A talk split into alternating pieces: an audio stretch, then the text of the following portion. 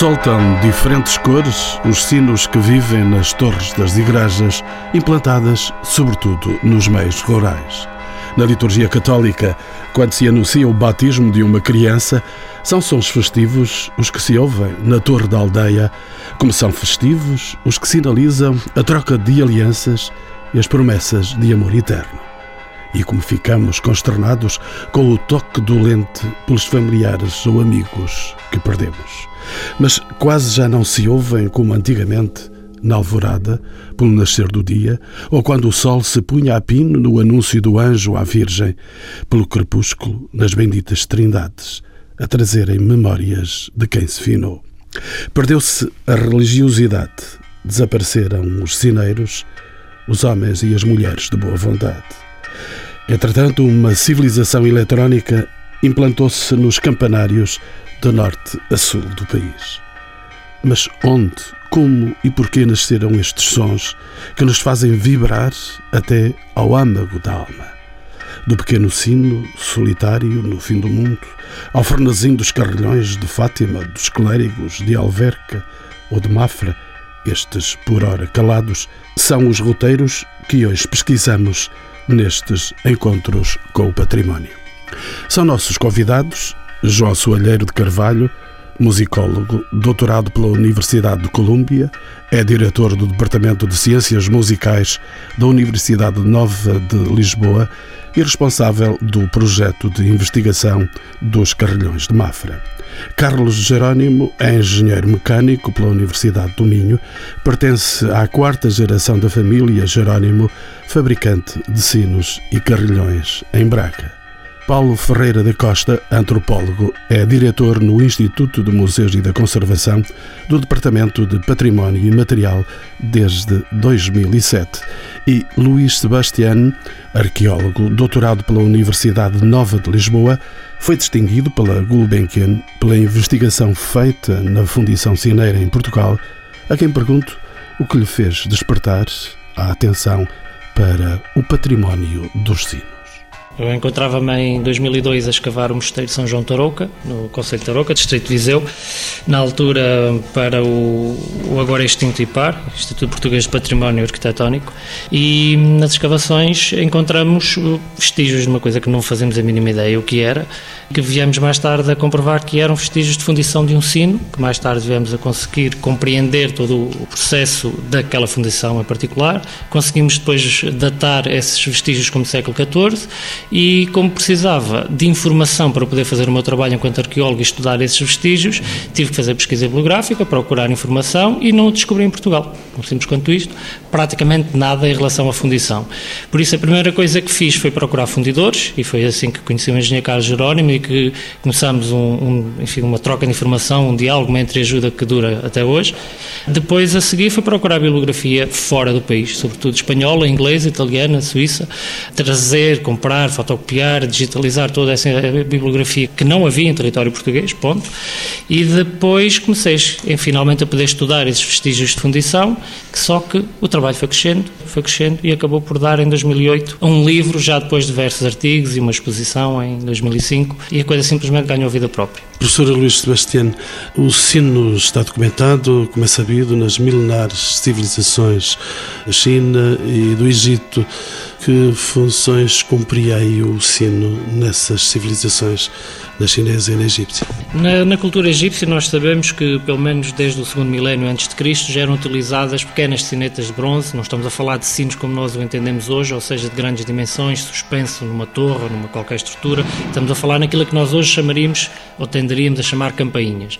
Mas a, a, a utilização dessas, desses pequenos sinos de mão, já de bronze, é uma coisa já, já bastante reconhecida no Egito faraónico, sobretudo no culto de Osíris, em que os cortejos religiosos eram precedidos por uh, sacerdotes que carregavam essas, essas, essas campainhas, digamos assim. Na China também há registro, e sobretudo depois no século III com, com o sino budista, que ainda hoje se mantém praticamente, não é propriamente a industrialidade, mas que se mantém praticamente a sua morfologia, tem a particularidade para nós, uh, europeus, tem a particularidade de não ter badal, ser percutido exteriormente, por um maço de madeira, mas eh, pronto, será, será algo para nós europeus nós já identificaríamos eh, como sino. E quando é que passa à Europa? A passagem para a Europa é sempre é um bocado complicado, mas o certo é que na cultura romana nós temos a utilização do sino, sempre em, em escala pequena, sempre em campainhas, sinos manuais, mas nós temos, uh, por exemplo, os cortejos fúnebres, eram precedidos por alguém que tocava o, estas campainhas, também a abertura de uma série de situações, como a abertura de Senado, por exemplo, por isso judicialmente, civilmente e religiosamente era já utilizado na cultura romana. E isto é que é o, o essencial nisto, que é o acreditar, fortemente enraizado, o acreditar de que o som do metal tinha um poder esconjurador, afastava o mal, guiava a alma para o outro mundo. E isto é algo que nós vemos praticamente desde a cultura grega, atravessando depois a cultura romana, que depois vai ser absorvido pela cultura uh, cristã europeia. Curiosamente, os foguetes estão também nessa simbologia de serem afastadores pela percussão e pelo rebentamento, afastadores dos espíritos maus. Isso acontece na China, acontece entre nós nas festas populares. Sim, até podemos levar isso mais longe, não é? como o bater das panelas e por aí fora. Mas estamos sempre a falar de práticas mais ou menos conscientes, mas que pretendem sempre esconjurar, afastar o mal, afastar o azar e normalmente em situações que congregam toda a comunidade neste ritual de, de afastar o mal, de correr com o diabo, enfim, as diversas expressões tradicionais. Mas como é que se processava o fabrico dos sinos? Vamos à Idade Média, que poderá ter sido o primeiro tempo, o grande tempo do fabrico e da utilização dos sinos. Os primeiros sinos, uh, e isto basicamente no que diz respeito ao território europeu, começa na região de Nola, perto da atual Nápoles, na Campanha. E aí nós temos o registro do, do fabrico e da tradição de fabrico de sinos melhor documentada, pelo menos desde o século IV. São sempre sinos de pequena dimensão e que depois vão crescendo e, sobretudo, a partir do século XIV, com a arquitetura visigótica, em que temos igrejas maiores, torres sineiras maiores, o sino tem que acompanhar, tem que ser maior, e então temos até o século XIV, basicamente, uma grande. Não há evolução na, na forma como o sino é, é, fabricado. Basicamente seria fabricado segundo o método de cera perdida, mas depois, quando chega ao século XIV, Devido a essa, essa, alteração da escala do sino, há uma alteração na técnica do molde, em que o molde deixa de ser, de ser perdida, passa a ser um, uma técnica muito mais complexa, em que os, o molde é de três elementos diferentes, que seria enfim, complicado explicar aqui, mas que há uma evolução tecnológica necessária para conseguir fazer sinos maiores. E voltamos a passar por isto no século XVI, em que, por causa da fundição da artilharia, temos o início da utilização do forno de revérbero, que permite a fundição de grandes quantidades de bronze e que irá, por isso, aí será ao contrário, a tecnologia vai permitir o fabrico de grandes sinos ou de vários sinos ao mesmo tempo. Vai permitir depois a constituição dos carrilhões eh, mais tarde. Sim, mas a questão da afinação é outra questão, muito complicada. Até que ponto é que estes sinos eram afinados? Até que ponto é que essa afinação era correta? Mas depois isso levanta questões muito complexas, que é o que para nós hoje é afinado, qual é que seria a afinação no século XII, no século XIII, no século XIV? E depois quantos sinos destes é que sobreviveram? Nós, por exemplo, de, de sino, o sino mais antigo que temos em território português é de 1287. Está rachado, também não o conseguimos fazer soar para... Por isso, há falta de informação e há falta de investigação para poder podermos perceber melhor esta questão da evolução da afinação, que é essencial para se entender depois o sino como instrumento musical em conjunto que vai dar depois o carrilhão. De qualquer maneira, o fabrico dos sinos eh, tinha uma ligação direta às indústrias metalúrgicas eh, das diferentes épocas. Essa é outra questão bastante complicada, porque enquanto que a tendência, sobretudo no período medieval, é a constituição de corporações, é? de corporações por ofícios, bandeiras de ofícios, a questão dos fundidores de sinos torna-se complicada, especialmente complicada de investigar, uma vez que eles não se organizavam, não aderiam a corporações, tanto quanto me tenha conseguido perceber através da documentação, e, sobretudo, era uma profissão que se mantinha dentro da mesma família, o segredo era passado de pai para filho, raramente saía fora da família, tinham um extremo cuidado cuidado em destruir, inclusive, todos os vestígios do seu trabalho para que outros não o pudessem copiar. Isto é especialmente importante se atendermos a que os fundidores de sinos são, sobretudo, itinerantes, vão aos locais fundir os sinos, sobretudo até o século XVI. Depois, a partir do século XVI, começa a haver uma sedentarização, mas nessas fundições nos próprios locais, eles destroem intencionalmente esses vestígios e por isso é que nós temos tanta dificuldade depois em estudar esses vestígios arqueológicos. E digamos que eles são outsiders e essa forma de funcionar fora das corporações, essa forma de funcionar sempre em secretismo, torna muito complicado estudá-los, mas também faz com que sejam, eh, dentro das artes do fogo, um caso completamente à parte. Estes processos são muito diferentes dos atuais.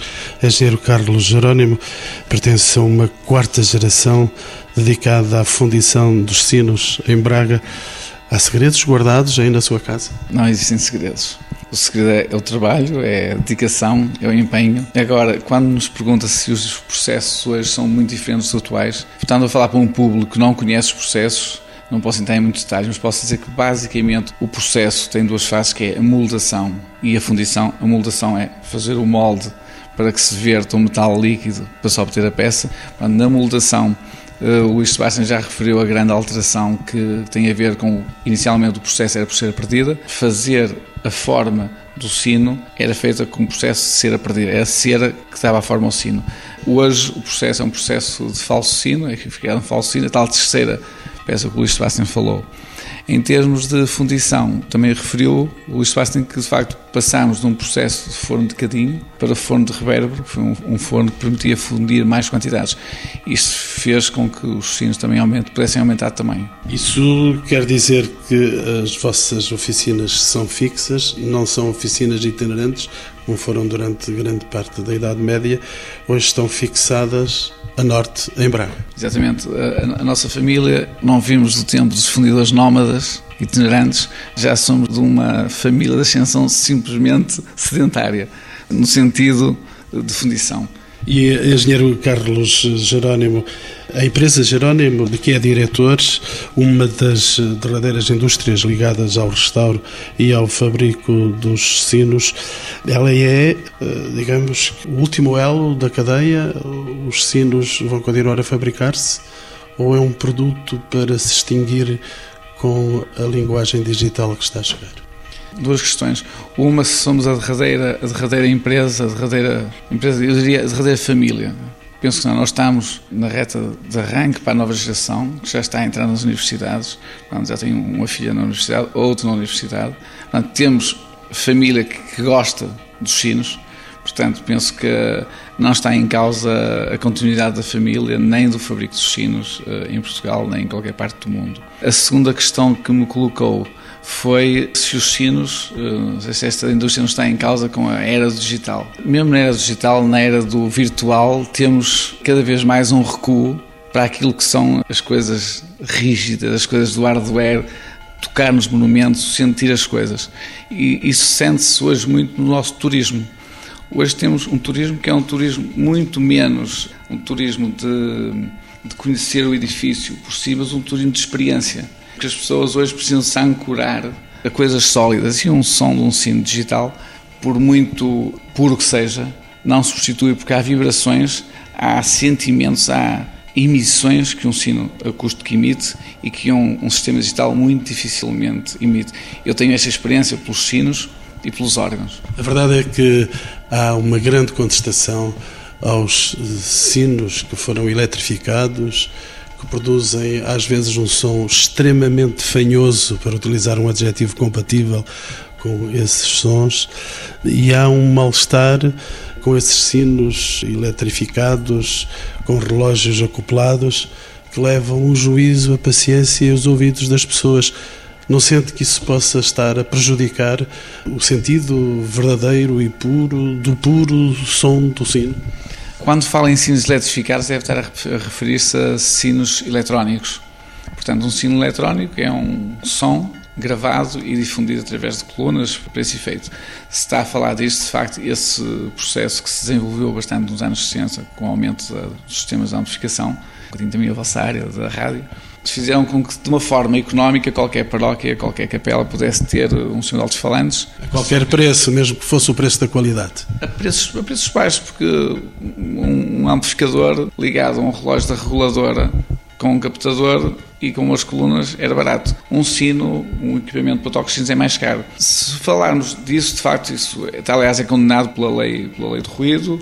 Vários bispos fizeram, desde os anos, início dos anos 80, notas pastorais sobre o uso dos, dos sinos e com nós outros falantes, mas vamos aos sinos, que é o que nos de facto traz aqui. O sino também pode ser mal usado, como a buzina do automóvel, se for bem usada num futuro. O sino tem havido cuidado da nossa parte, junto dos nossos clientes, de os sensibilizar para o uso. Por exemplo, os sinos são usados fundamentalmente nas igrejas para assinalar os sinais de culto, missas, casamentos, batizados. Funerais. Funerais, exatamente. O que é que acontece com, os, com o uso dos sinos? Se usar o sino para, para assinalar, assinalar as horas, podemos incluir ter uma perturbação no ambiente, dependendo da hora que se usa o sino. Mas mesmo nos toques litúrgicos, nos toques de culto, refiro, por exemplo, o toque das Ave Marias. Todos sabem o que são as Ave Marias. O dia nascia com o sol e tocava-se a Ave Maria e fazia-se oração. Ao meio-dia era o Ângelos e ao final da tarde era outra vez a Ave Maria.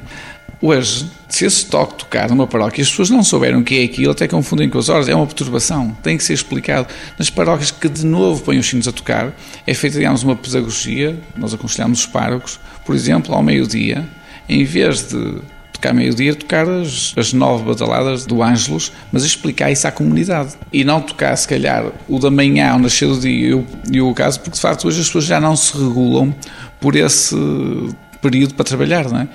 A adequação do uso dos sinos tem que ser adequada à vivência das comunidades, mas também ao urbanismo, e aqui temos que ter em atenção.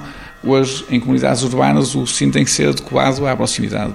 E o sino já não pode tocar, ou não deve tocar, mesmo na atualidade, de quarto em quarto de hora, de outra maneira, está a elevar a incapacidade de vivência nos meios rurais. Eu penso que não é necessário um sino tocar de quarto e hora, assinalar as horas de quarto e hora. Foi um costume que se fez, mas não é necessário. Muitos dos nossos clientes hoje assinalam só as horas, nem as meias horas. Porque o sino é uma referência e nós temos clientes, isto é, é notável, que nos ligam quando o sistema avaria, venha cá depressa, porque as pessoas de idade são as que querem o relógio à noite. Há aldeias que os relógios não param à noite. Uma pessoa de idade acorda pá, às 5 da manhã, não faço ideia, 4, e não sabe que horas são, encosta-se para o lado ou às 4, oh, então, vira-se para o lado, dorme mais um bocado. E isto é recorrente. Nas cidades já não podemos ter esse tipo de, digamos, de comportamento, porque digamos, a própria sociedade condena esse tipo de situação. Professor Luís Sebastião, agora uma questão um pouco diferente desta que estávamos a tratar. É possível referir a evolução morfológica do sino até aos nossos dias, professor? Nós, sobretudo em Portugal, temos um problema que é a falta de exemplares. Ou seja, a maior parte desses exemplares desapareceram, estou-me a referir aos, aos, primeiros, aos medievais, desapareceram, foram refundidos. Outros nós temos, mas não sabemos, tão simples quanto isto, porque a verdade é que nós não temos um inventário cineiro em Portugal Quantas vezes no meu trabalho vou esbarrando em grandes preciosidades penduradas em torres cineiras, completamente visíveis, mas que à altura a questão nós não nos apercebemos. Acho que assim das minhas maiores descobertas, por acaso, foi um sino manuelino que está na sede de Lamego, que depois estudei e publiquei e sempre lá esteve, não é? Estamos a falar de um sino uh, com 500 anos, meio milhar de anos, que ainda hoje é utilizado. Por isso, nós antes de mais precisávamos ter um, um inventário para conseguir fazer um estudo e poder assim traçar a evolução do sino em território português. O que eu procurei fazer na publicação de 2008 foi ir fora de Portugal, ir também à procura na Europa de outros exemplares e assim tentar compor uma ideia mais, mais concreta. O que temos de facto é a tal evolução de sinos pequenos, de pequeno porte, sobretudo são meias esferas ao princípio, são sobretudo para serem utilizados manualmente e depois vão evoluindo até começar a ter aquela silhueta que nos é tão familiar, sobretudo a partir do século XII, XI. A partir do século XI, XII, aí já temos um, um sino com um perfil bastante próximo ao atual. Se bem que só a partir do século XVI é que ele assume uh, aquele perfil moderno que ainda hoje praticamente mantém. Há pequenas diferenças, claro, mas para quem está de fora, quem não é fundidor, não se aperceberá praticamente da diferença de um sino de 1500 para um sino atual. Tem pequenas diferenças, claro, é sempre uma evolução, mas basicamente é isso. Depois temos, é sobretudo uma evolução muito interessante a nível dos elementos decorativos e das inscrições. É isto especialmente interessante no caso português, que temos no nosso património cineiro uma grande riqueza a nível de inscrições. Aliás, não sou eu que o digo, há um autor francês que, que já o dizia já há muito tempo, que as inscrições cineiras portuguesas são muito mais ricas do que, por exemplo, as francesas. São, são bastante profícuas nesse aspecto. Interessante é, Nós temos até o século XVI, sobretudo, invocações a Santa Ágata, porque a Santa Ágata seria a padroeira dos fundidores. Santa Ágata. Mas depois temos, a partir do século XVI em frente, temos uma mudança, passamos para Santa Bárbara. Portanto, aqui basicamente o que parece ter acontecido é, temos primeiro uma inscrição que pretende defender o próprio fundidor e depois do século XVI para a frente, com Santa Bárbara, uma inscrição que tenta uh, defender aquele que utiliza, o sineiro e a população. E, e depois, a partir desse momento, dá-se uma perca de memória interessante, que é Santa Bárbara acaba por assumir-se como padroeira também dos mineiros, dos artilheiros e acaba por assumir quase que fazer desaparecer a memória, a memória da padroeira original, chamemos-lhe assim. Uh, depois, a nível, a nível das cruzes, a cruz, a custódia, é uma coisa que aparece quase sempre desde o início, mas pequena, discreta, depois vai, vai assumindo proporções em que ocupa toda uma face do sino, a partir do século XVI para a frente a custódia até hoje só que interessante, interessante é o pentagrama. A estrela de cinco, de cinco pontas é essa que prevalece até o século XVI. Isso é que é curioso. No sino, ao contrário de todas as outras manifestações religiosas cristãs, é o pentagrama que é preponderante até ao século XVI. Só no século XVI é que desaparece completo o sino. Dr. Paulo Ferreira da Costa, bem-vindo de novo aos Encontros com o Património. É antropólogo e é responsável pelo património imaterial do IMC do Instituto dos Museus e da Conservação. Gostava de lhe pôr esta questão e tendo em conta o tratamento de populações rurais, além da função litúrgica e de regulador do tempo, sabemos que o sino desempenhou e desempenha ainda um papel fundamental no cotidiano das sociedades rurais. Quais é que são os usos profanos que estão recenseados? Eu acho que nós temos que falar do sino pelo nosso conhecimento etnográfico e histórico, sobretudo em relação ao passado, porque a paisagem sonora do nosso mundo rural alterou-se drasticamente no que respeita aos toques do sino nas últimas eh, décadas, nas largas décadas. Eu não distinguiria propriamente os usos profanos do sino, porque eh, não nos podemos esquecer que o sino é, desde logo, uma alfaia litúrgica também, portanto, tem uma utilização que é, desde logo, sancionada pela Igreja e depois, ao nível vicinal, ao nível coletivo, existem usos que são autorizados ou implicitamente reconhecidos pela Igreja. Em relação a esses usos de caráter não cerimonial, ou não mágico-religioso. Existem alguns usos, como de mobilização da comunidade, por exemplo, em momentos de alarme, para atacar fogo que aparece na aldeia ou nos campos vizinhos, em batidas aos lobos, etc. Aparece também, portanto, aí o sino toca a rebate e reúne a comunidade. Eh, existem também identificados usos do sino propriamente profanos, no sentido de uh, reunir os vizinhos para trabalhos agrícolas, para a reunião dos conselhos vicinais, inclusivamente das juntas, etc. No entanto, o sino tem sempre um papel cerimonial muito marcado, quer seja nos toques litúrgicos propriamente ditos eh, do ciclo diário ou do ciclo da vida do indivíduo, portanto, assinalando o nascimento de uma criança, o seu, o seu batismo, o casamento e o funeral.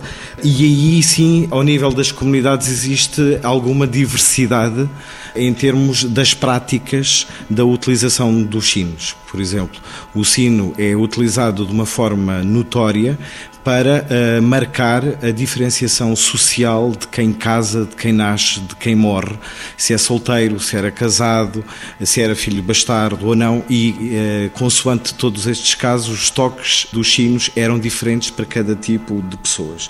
Portanto, há uma codificação acústica da diferenciação social dentro de cada comunidade. Essa diferenciação está salvaguardada Há registro disso mesmo? No caso nacional há muito poucos registros, porque ah, nós temos muito poucas notas etnográficas desde finais do século XIX e mesmo no século XX sobre estas questões. Por exemplo, em França o caso é completamente diferente.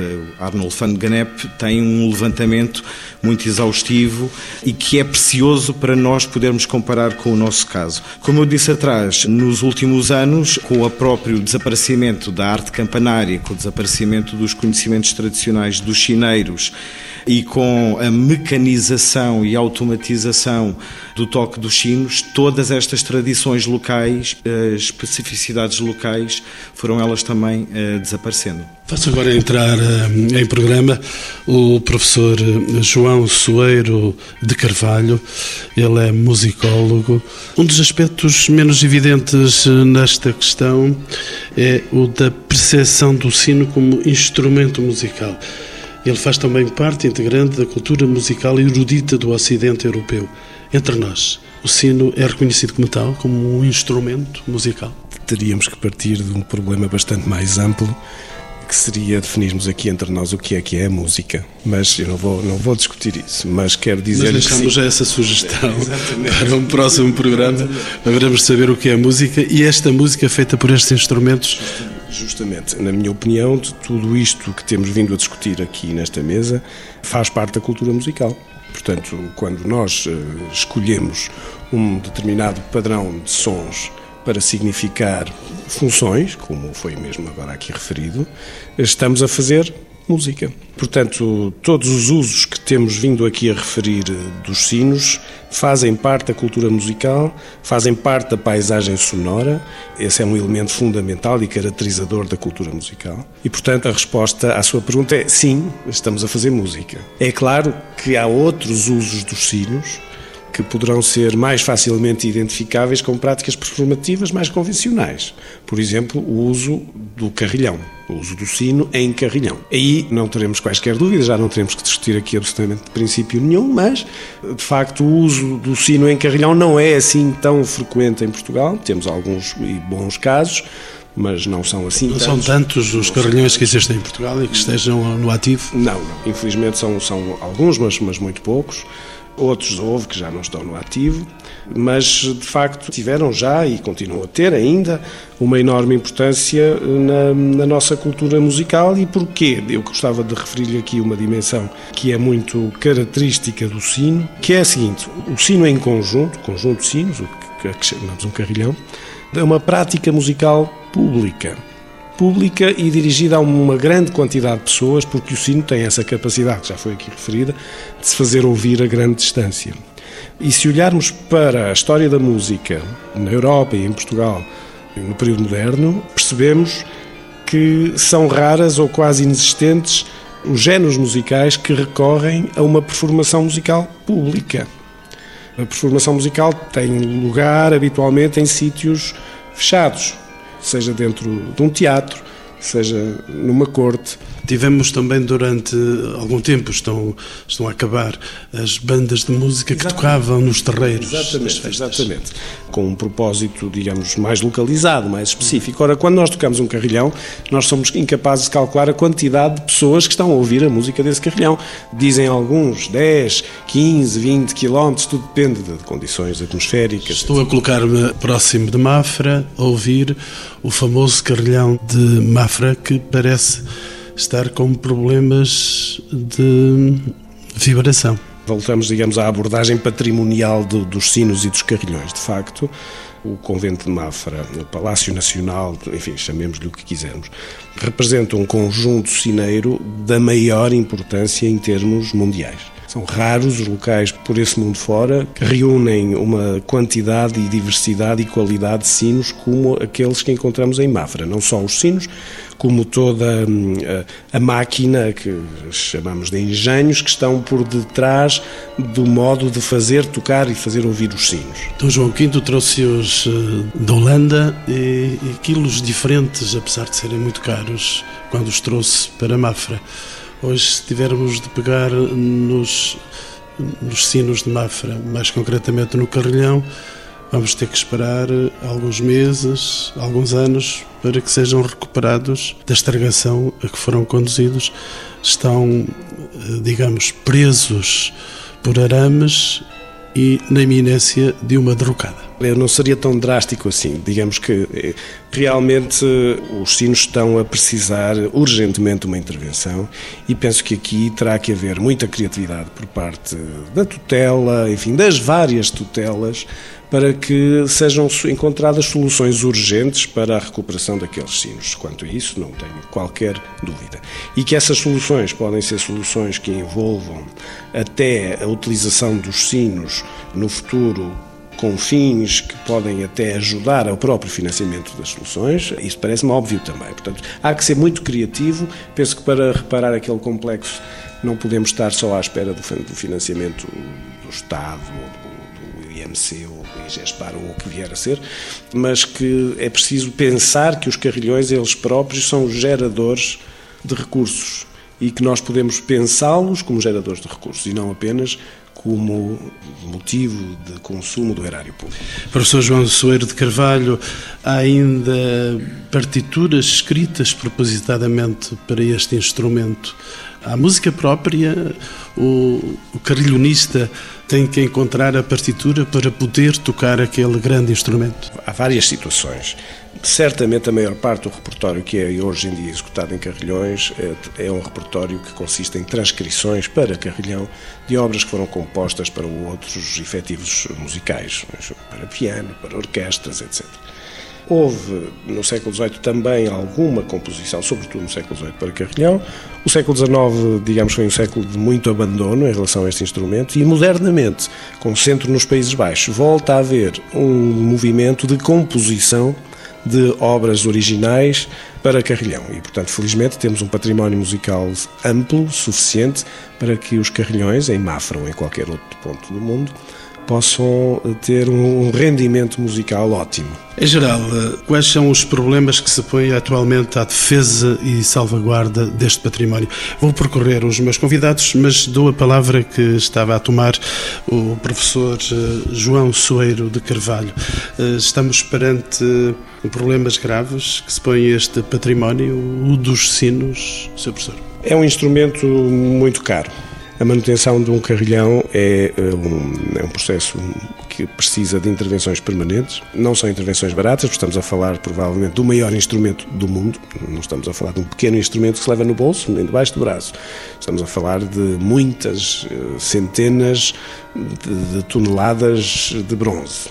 É? Este bronze está exposto à atmosfera e, portanto, eles têm que estar suportado em algum lugar, em suportes de madeira, mais modernamente de aço, há várias, há várias soluções, está aberto à intempérie em muitos dos casos, e com a intempérie vêm outras coisas, como pombos e, e, outros animais que gostam de fazer ninho nestes sítios, e, portanto, há imensos fatores que encarecem a manutenção dos carrilhões. E esse parece-me é o problema maior, digamos, onde ir buscar os recursos financeiros para fazer uma manutenção cuidada e regular de um carrilhão. Esse parece-me o principal problema que temos. Professor Luís Sebastião, o professor João Soeiro de Carvalho ligou-se especialmente aos problemas relativos aos carrilhões. Os sinos, permanecendo isoladamente ou em conjuntos, não tantos quantos aqueles que possam prefazer um carrilhão, os sinos são uma preocupação de preservação também, como património. Tem que ser. Não temos sido particularmente eficientes nessa frente de trabalho. Acho que faz falta reflexão, criação de critérios de conservação, de recuperação e manutenção física do sino das suas diferentes partes, o cabeçalho, que é de madeira, precisa de afinação, precisa de ser eh, pintado, etc. E depois, na outra face, há que defender a sua utilização manual, a preservação dos toques manuais, que uh, são diferentes e específicos a cada paróquia, que naturalmente estamos a perder porque o mundo mudou, a figura do sineiro está a desaparecer, por isso é preciso inventariar, registar investigar, refletir, criar critérios de manutenção, conservação, mas também de, de, da manutenção passará sempre pela utilização, não há outra maneira. Por isso, vamos automatizar os sinos, provavelmente não teremos outra hipótese, então vamos fazê-lo, mas preservando a possibilidade do toque manual e vamos preservar o toque manual, não todos os dias, com certeza que não, mas em determinados momentos, uma vez por ano, há um, uma espécie de encontro de sineiros de, de, diferentes paróquias, que aliás sempre houve uma grande rivalidade entre as paróquias, entre os sineiros e ver quem tocava melhor e quem tocava mais alto e por aí fora. Vamos pegar nisso, como um motor para poder fazer determinadas atividades, iniciativas que salvaguardem a memória do sino. Doutor eh, Paulo Ferreira da Costa, preservar é urgente. É urgente e é difícil até porque quem está aqui à, à, volta desta mesa que tem conhecimento de terreno, que os casos dos chineiros ainda existentes no, no, nosso país sejam cada vez menos. Concordo inteiramente com o Luís Sebastião que esta preservação implica a utilização dos sinos e, portanto, implica a preservação das técnicas tradicionais e implica a valorização do ofício de cineiro que naturalmente não é um, uma profissão de per si, é um desempenho que alguém ao nível local tem e tem em primeiro lugar porque tem amor àquela prática e em relação a uma tradição que ele próprio valoriza, que a sua família valoriza e que a comunidade valoriza. Portanto, era por aí que nós devíamos trabalhar em primeiro lugar. Era identificar quais são no território nacional esses já com certeza muito poucos casos de sineiros que existem, fazer o levantamento intensivo dessas tradições e perceber quais são as especificidades desse local, dessa comunidade eh, e os, os usos particulares do sino hoje nesse território e tentar de alguma forma pôr de pé um plano de salvaguarda que implicasse a valorização do uso tradicional do sino e das técnicas tradicionais. Hoje nós temos enquadramentos legais, temos instrumentos operacionais que nos permitem dar visibilidade a estas possíveis medidas de salvaguarda e é uma questão de se ensaiar num local, em dois, em três e daí partir talvez para replicar essas boas práticas nos outros poucos locais em que existem sineiros ainda. Engenheiro Carlos Jerónimo, pelas afirmações produzidas anteriormente, imagino contentíssimo porque os seus sinos não se vão perder nem vão deixar de ser fundidos. Eh, os nossos sinos, de facto, nossos portugueses e da humanidade como património, é importante, de facto, a sua preservação. Exato o que ouvi aqui do painel, eh, reflete, de facto, pessoas que estão no terreno, conhecem, que eu os conheço todas há muito tempo, exceto aqui o professor Soeiro, que de facto só conheci hoje, mas de facto temos aqui à nossa responsabilidade, neste momento, uma decisão urgente de candidatar o património dos toques manuais de sinos portugueses a património nacional, de alguma forma, a classificação, porque é aquilo que só o caso ninguém ama o que não conhece. Nós estamos neste momento com um projeto com a Universidade do Minho, com um aluno finalista do curso de Ciências Musicais, em que o tema dele é o inventário dos toques tradicionais manuais de sinos na Arquidiocese de Braga. É o primeiro de um pequeno trabalho nesta área que está a dar os meus passos e daqui fica o desafio a todos nós para desenvolvermos um caminho para tornarmos o registrar o toque de sinos, porque os toques em Portugal, como alguém já disse aqui, são mais ricos que em Espanha, que em França, que na Alemanha, que em Itália, na Inglaterra. A Inglaterra tem outro conceito de utilização dos sinos que nós fazemos, que é os sinos de bambuar à mão. Mas vale a pena pensarmos nisto como forma de catapultar o que nós queremos, que é a preservação dos estoques. Ninguém olha, ninguém tem a dar atenção àquilo que não é destacado. E é preciso destacar isso para se conservar os estoques, a tradição e os sinos. Dr. Paulo Ferreira da Costa. Eu aceito desde já o repto do engenheiro Carlos Jerónimo e lanço-lhe o desafio de que este trabalho académico que está em curso de inventário dos toques chineiros na Arquidiocese de Braga possa resultar numa inscrição dos toques tradicionais dos sinos no Inventário Nacional do Património Cultural e Material, que está disponível numa plataforma acessível a todos os portugueses desde o dia 1 de junho e, portanto, que seja uma inscrição desta comunidade alargada, que pode ser a Arquidiocese de Braga, precisamente como instrumento de valorização quer deste trabalho académico, quer do património cineiro, esse sim, das comunidades onde ele é praticado. Engenheiro Carlos Jerónimo pela minha parte, eu sou só um terço da decisão deste processo. Já tenho a minha anuência e o agradecimento pelo convite. Naturalmente faremos contactos breves no sentido de agilizar a vossa base de dados, saber como utilizá-la para nesta recolha. Passarei essa informação ao Sr. Bispo eh, de Braga e à doutora Elisa Lessa, que é a diretora do curso de música da Universidade Minha. E o programa Encontros com o Património é testemunha desta hum, afirmação histórica. Uma última questão e gostava de a dirigir ao professor Luís Sebastião. Será que ainda há lugar nas sociedades contemporâneas para o sino o sino estará condenado? Responderia que há tanto lugar no mundo atual para o sino como há para tudo quanto é considerado património histórico, arquitetónico, eh, edificado, porque se, por exemplo, este Palácio Nacional da Ajuda onde estamos, se, se, tem lugar, então o sino também terá que ter lugar. Faz tão parte destes edifícios do nosso património arquitetónico como qualquer outra coisa. Agora, teremos é que lhe dar um novo uso, da mesma forma que demos um novo uso a este palácio, então teremos que dar um novo uso ao sino. E a fechar, professor João Soeiro de Carvalho. Eu acho que a dimensão patrimonial temos sempre que acrescentar a dimensão performativa. Eu acho que se no passado o sino foi uma maneira das pessoas produzirem som e de obterem sim, significados simbólicos e funcionais desse som, por que não continuar a fazê-lo no presente? Eu penso que as novas gerações estão cada vez mais atentas aos saberes, sobretudo aos saberes eh, mais tradicionais, em que é preciso pegar, eh, ter um objeto, agarrar, sentir qualquer coisa a vibrar, o que não acontece com os meios digitais, por exemplo. E penso que o sino pode ser um ótimo desafio para as novas gerações que queiram experimentar outra vez o que é fazer som, tirar som e sentir o estômago vibrar com ele.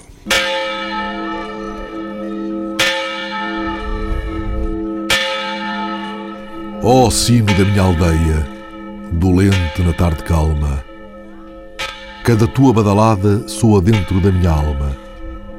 E é tão lento o teu soar, tão como triste da vida, que já a primeira pancada tem um som de repetida.